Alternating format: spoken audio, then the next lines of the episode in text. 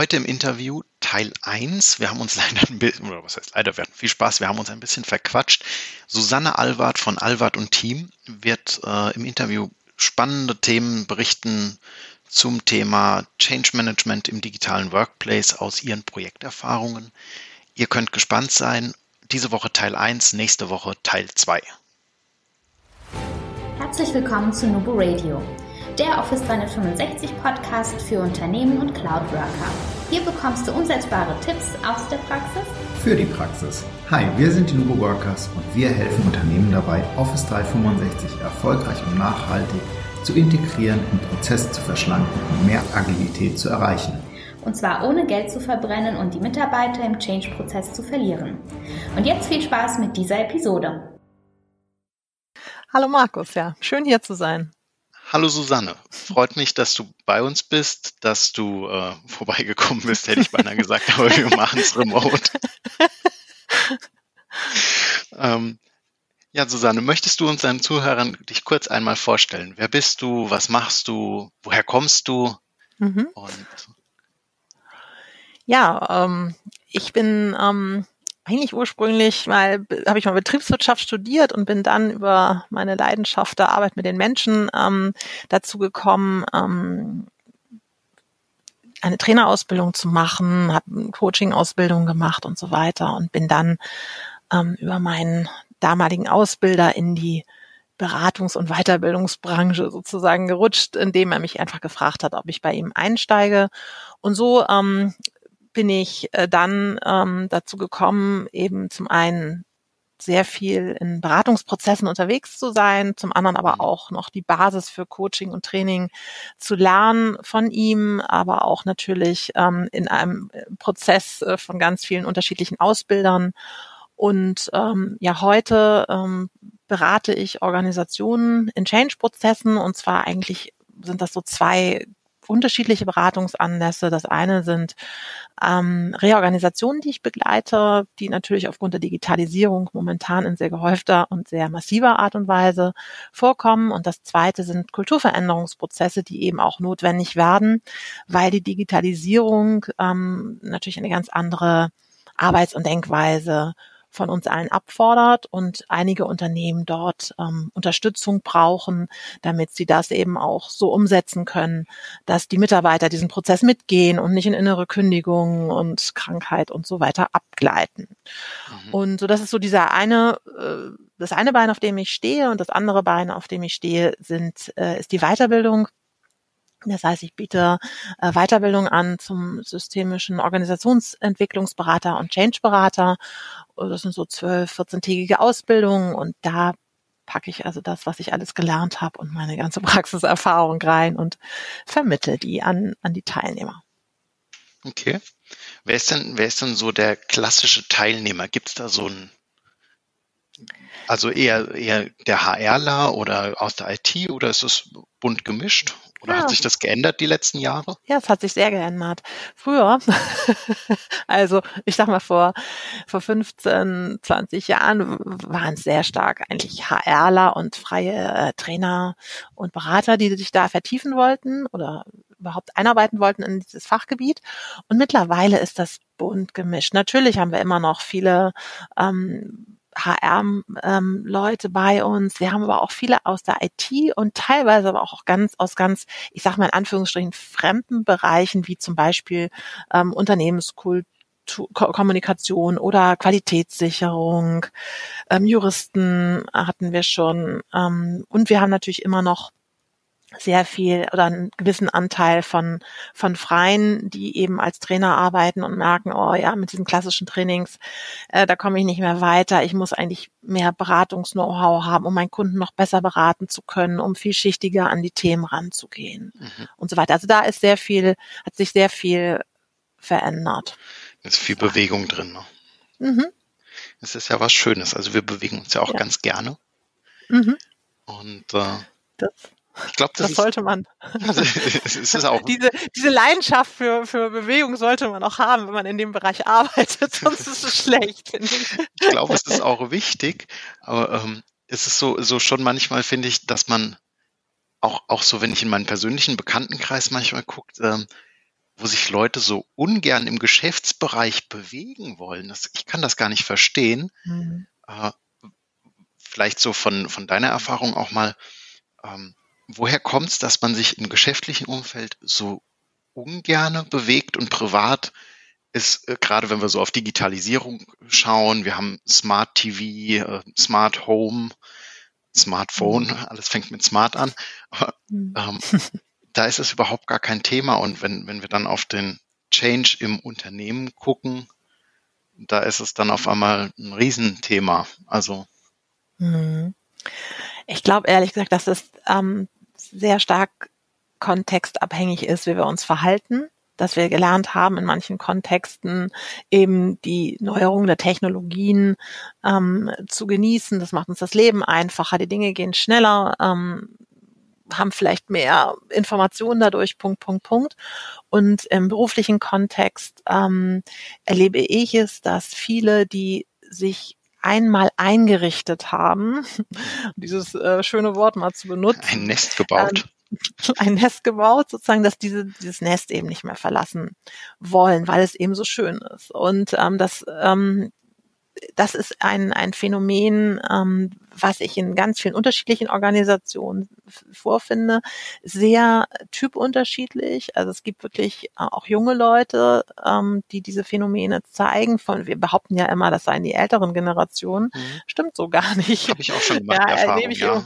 Ja, also es ist, ähm, es ist wirklich ähm, erstaunlich, ähm, was äh, sich ähm, manchmal für Argumente auftun ähm, bei, bei Leuten gegen den Change, von denen man das nie vermutet hätte und manche eben sehr offen sind dafür, wo man es ebenfalls auch so nicht vermutet hatte. Ne? Also wobei man, also ich die Erfahrung gemacht habe, also je je länger ein Unternehmen sich nicht mehr verändert hat, also äh, versucht hat, den Leuten mal eine Zeit zu gönnen, in Anführungsstrichen, äh, sich nicht bewegen zu müssen, das ist immer noch ein Wert in den Organisationen, dass das eingefordert und auch gelebt wird, desto schwieriger wird das Ganze. Es ist so ein bisschen, kann man sich so ein bisschen vorstellen, wie ein Sportler, der lange Zeit kein Training macht, wenn der das erste Mal wieder anfängt, irgendwas zu tun, ob es ähm, ähm, Fußballspielen ist ähm, oder, oder sonst etwas, merkt natürlich, dass es nicht mehr so leicht geht wie vorher, dass es vielleicht anstrengend ist, vielleicht sogar Schmerzen bereitet und äh, lässt es dann eventuell wieder. Und solche Phänomene äh, sind doch eben, wie gesagt, verstärkt in, in diesen Unternehmen, die dann eben sich zu lange nicht bewegt haben oder zu lange nur in ganz kleinen Scheibchen sich in irgendeiner Weise einer Veränderung unterzogen haben. Die, die Analogie zum Sportler finde ich ganz gut, weil gerade wenn man so Richtung Muskel guckt, wenn er dann verhärtet ist oder ähm, voll besetzt mit Fetten und bis sich das wieder bewegt. Es ist ja so, es ist ja in der Organisation nichts anderes. Bis die träge Masse dann wieder in Bewegung kommt und geschmeidig wird, das dauert halt einen Moment. Genau, und bis die Teams auch wirklich wieder gut zusammenspielen können, wenn sie sich neu zusammensetzen, wenn sich Schnittstellen verändert haben. Ne? Das sind, kann man sehr gut als Analogie auch weiter ausbauen. Und, ähm, und das ist eben, also das, was, was mich immer wieder am, am stärksten erstaunt, ist die unterschiedliche Wahrnehmung eines, eines Veränderungsprozesses. Also eine Reorganisation kann in dem einen Unternehmen überhaupt gar nicht in, auf Resonanz stoßen, weil die sagen, ja, ja klar, machen wir so. ist ja naheliegend, müssen wir ja so tun, weil die Kunden brauchen, es ist ja gut für die Kunden oder warum auch immer. Und in einem anderen Unternehmen ähm, bricht ein, ein, ein, ein brechend Rahmen aus. Ne? Ja. Und das ist eben das, was und da, da finde ich meinen Beruf gesagt, so faszinierend und äh, so spannend, weil es ist eben immer wieder ähm, ein völlig neuer Start in den Organisationen. Man muss immer wieder genau und richtig und gut hingucken, weil man sonst eben Dinge übersieht, die einem dann eben auf die Füße fallen.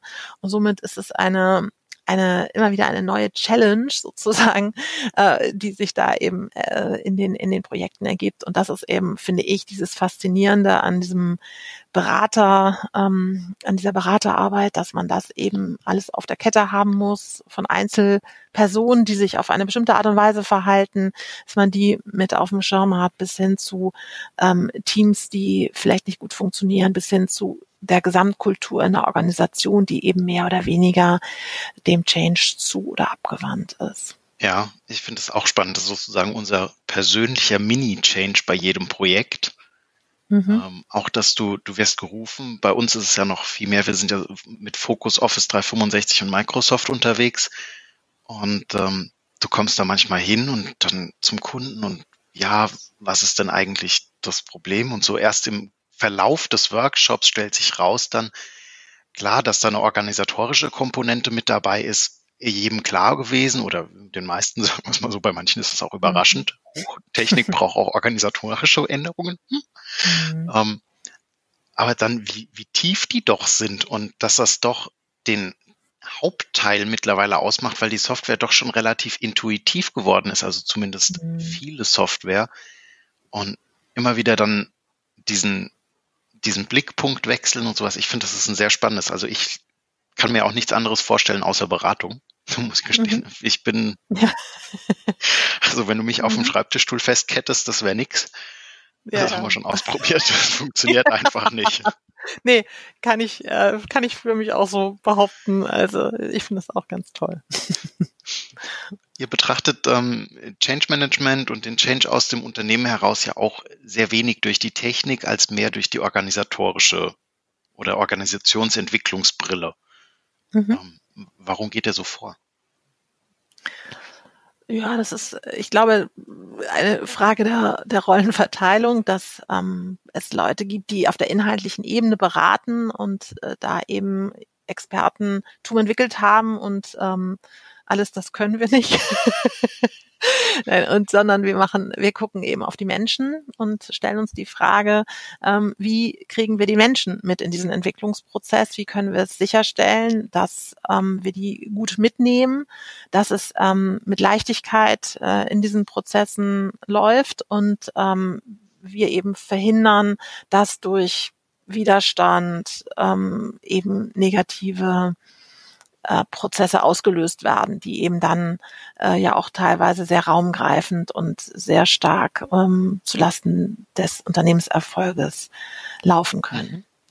So, und das ist eben sozusagen die Brille Change Management Organisationsentwicklung, die wir deswegen aufsetzen und somit gucken wir eben immer, ähm, wenn wir zum Beispiel gerufen werden in, in eine Reorganisation, ähm, dass eben die, die Technik zum Beispiel umgestellt wird, ähm, dass wir dann eben gucken, was was ist das, ähm, was hat das für einen Impact, wer ist dort betroffen, wer ist beteiligt an dem Ganzen, wann findet was statt, in welcher Intensität finden diese unterschiedlichen, sind ja meistens unterschiedliche Meilensteine, die sich in diesen Projekten ergeben, wie unterschiedlich intensiv sind die äh, und, ähm, und wo müssen wir mit welchen Maßnahmen die Mitarbeiter informieren, ähm, wie müssen wir sie mitnehmen? Was müssen die Führungskräfte tun? Ähm, und wann müssen sie das tun? Wie werden die Führungskräfte überhaupt befähigt, die Mitarbeiter gut durch diesen Prozess begleiten zu können?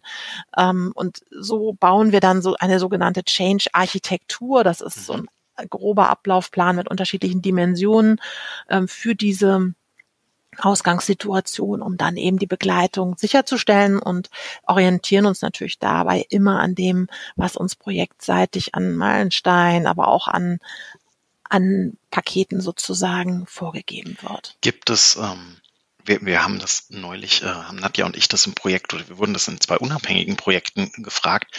Gibt es aus deiner Sicht heraus ein, ich sag mal, Standardvorgehen durch einen Change, wo du sagst, das kann man immer wieder anwenden wie eine Maske, also wie, wie ein Template? Ja, also ein Standardvorgehen kann man eigentlich nur so ähm, sagen, dass wir immer erst ähm, eine Phase der Auftragsklärung haben und da die ist für uns extrem wichtig, weil die Auftragsklärung unsauber ist, dann läuft der Prozess auch unsauber, mhm. Shit in, Shit out sozusagen. ja, also die ist extrem wichtig. Das findet mit dem Auftraggeber logischerweise, wie der Begriff schon sagt, statt. Und dann gibt es eine sogenannte Situationsklärungsphase, wo wir uns eben ortskundig machen, was ist das für ein Unternehmen, was für eine Kultur hat das, wie kann man die beschreiben, was für Phänomene sehen wir, ähm, was hat die Vorerfahrung äh, die Organisation mit Change, ähm, was wurde schon alles gemacht, wer ist auch noch an Bord in diesem Change-Prozess. So, und wenn diese Situationsklärungsphase durch ist, haben wir so ein paar Arbeitshypothesen, die teilen wir mit den intern. Das ist eine sehr enge Zusammenarbeit. Und dann erarbeiten wir gemeinsam mit den internen Beratern oder Ansprechpartnern eben an die sogenannte Change-Architektur. Da fließt natürlich auch noch das ein, was in der Auftragsklärung gesagt worden ist. Also wir haben meistens so ein Hauptthema, das ist zum Beispiel die Reorganisation, aber da fließen natürlich auch schon kulturelle Themen mit ein oder können einfließen. Also dass man sagt, ne, die Mitarbeiter sind grundsätzlich nicht nur jetzt in der Reorganisation, sondern grundsätzlich sehr stark nach innen auf ihre Bedürfnisse orientiert. Die sehen gar nicht die Bedürfnisse so Kunden, die stören eher und so. Dann ist es natürlich wichtig, dass wir schon gucken, an welchen Punkten wir in diesem Prozess auch immer wieder diesen Außenfokus trainieren können, auch wenn er in der Reorganisation relativ schwierig einzunehmen ist, weil natürlich eine Reorganisation immer die Menschen in ihrer Person betrifft und somit immer äh, die Fragestellung natürlich aufkommt, was passiert hier mit mir? Und damit haben wir den Innenfokus sozusagen auf dem Tablett. Und so nehmen, das nennen wir dann auch, das nennen wir dann Konzeptionsphase.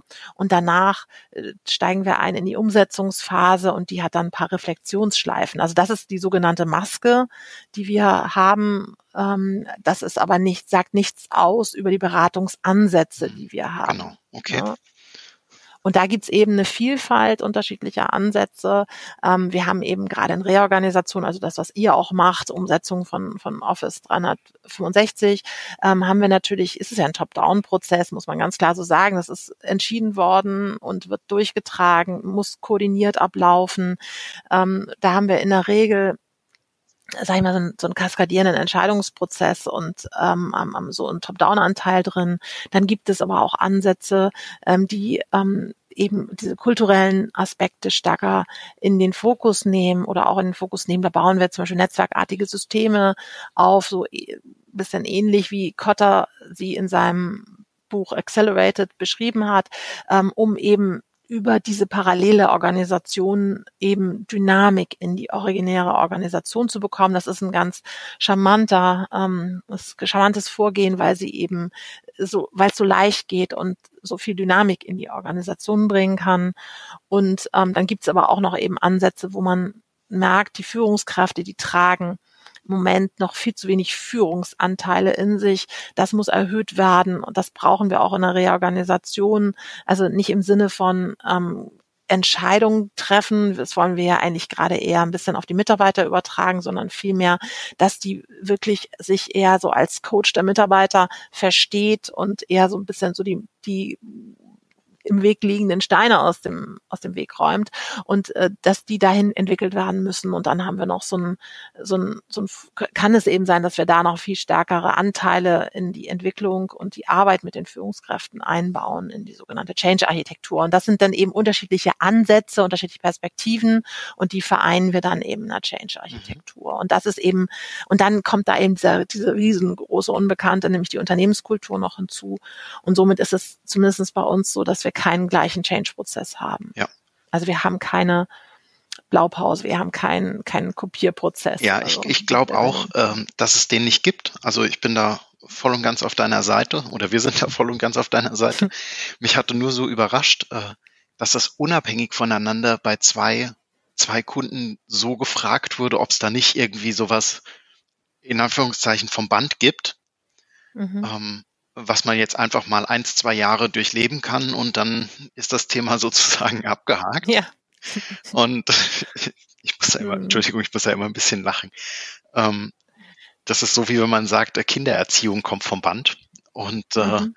jedes Kind ist ein bisschen anders und braucht, hat andere Bedürfnisse und andere, eine andere, einen anderen Richtwert oder äh, mhm. wo es sich dran orientiert und klar kommt da viel von den Eltern mit, aber ich glaube, dass das wenn man über ein Unternehmen spricht, genauso ist. Und wenn ein Kind sich ändern möchte, darf, ähm, hat das auch ganz spezielle Herausforderungen, jedes für sich gesehen. Und mhm. äh, ich glaube, dass man da einfach so eine, ja, so eine Blaupause, es gibt, es geht einfach nicht, wie, wie du gesagt hast, also die, eure Phasen, euer Phasenmodell oder das Phasenmodell ist schon die größtmögliche oder die tiefstmöglichste Blaupause. Genau.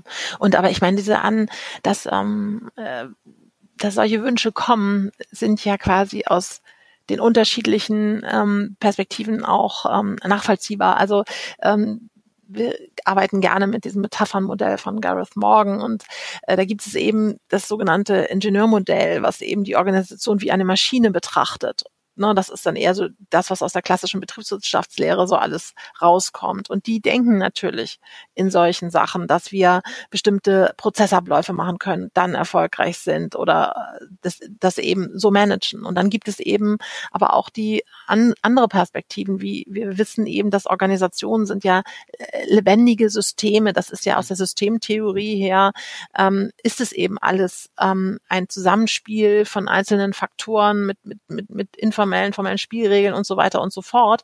Und, und wenn man eben diese Perspektive einnimmt, dann erscheint einem diese Ingenieursperspektive auf die Organisation quasi lächerlich. Ähm, aber natürlich ein klassischer Betriebswirt, der nichts von diesen sozialen Systemen und, und dem je gehört hat, der denkt natürlich so, ja. ja ähm, das ist, das ist, äh, ja, und das ist genau immer die, die Herausforderung, ähm, die, die, die wir wirklich ähm, ständig haben, weil wir natürlich die Aufträge in der Regel von Vorständen und Geschäftsführern bekommen, die natürlich auch uns fragen, ja, okay, und woran messen Sie jetzt Ihren Erfolg?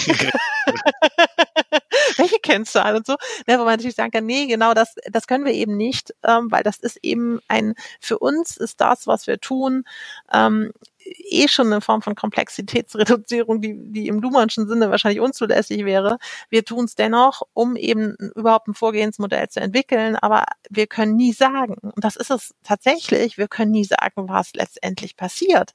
Das können wir eben nicht vorhersehen. Und wer glaubt, das zu können, der, der sollte wirklich zum Arzt gehen. Ne? Und, Oder ähm, sich bitte einmal so. melden, wir möchten dann gern mal mit ihm sprechen. Ja.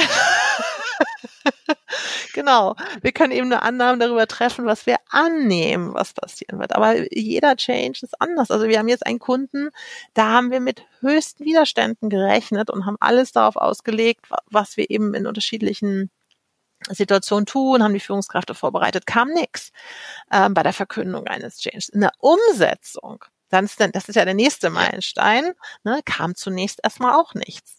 Aber sechs Wochen später hat ein bisschen gedauert kam es dann wie Kai aus der Kiste.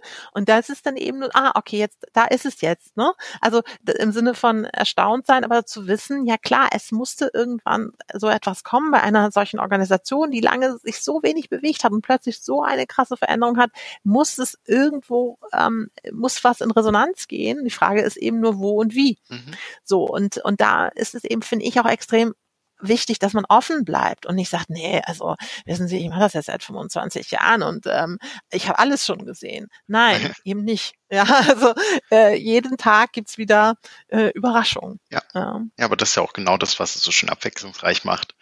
Wenn du morgens genau. aufstehst, du weißt ja nie, wie es mittags aussieht und abends erst recht nicht.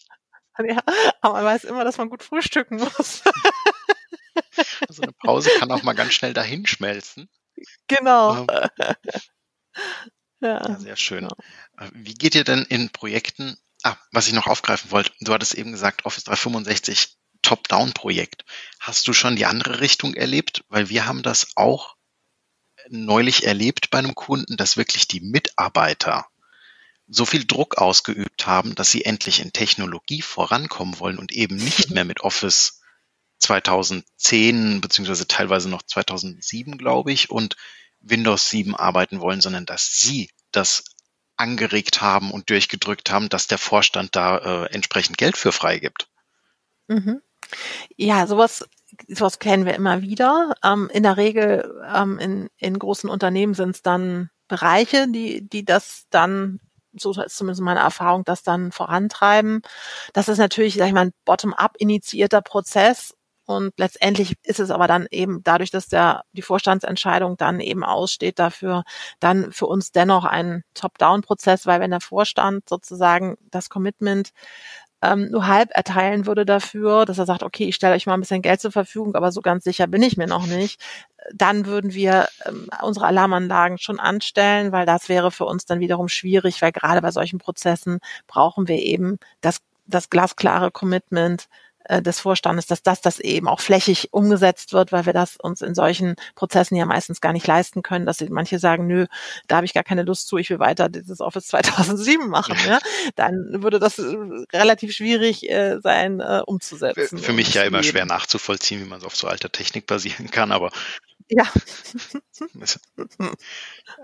Stimmt. Das war es auch schon mit Teil 1. Susanne kommt wieder mit mir zusammen in Teil 2 nächste Woche.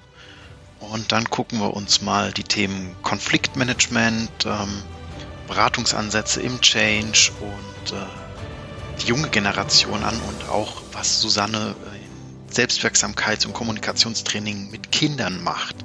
Ihr könnt neugierig sein. Wir freuen uns, wenn ihr wieder einschaltet. Und immer schön dran denken, Collaboration beginnt im Kopf, nicht mit Technik.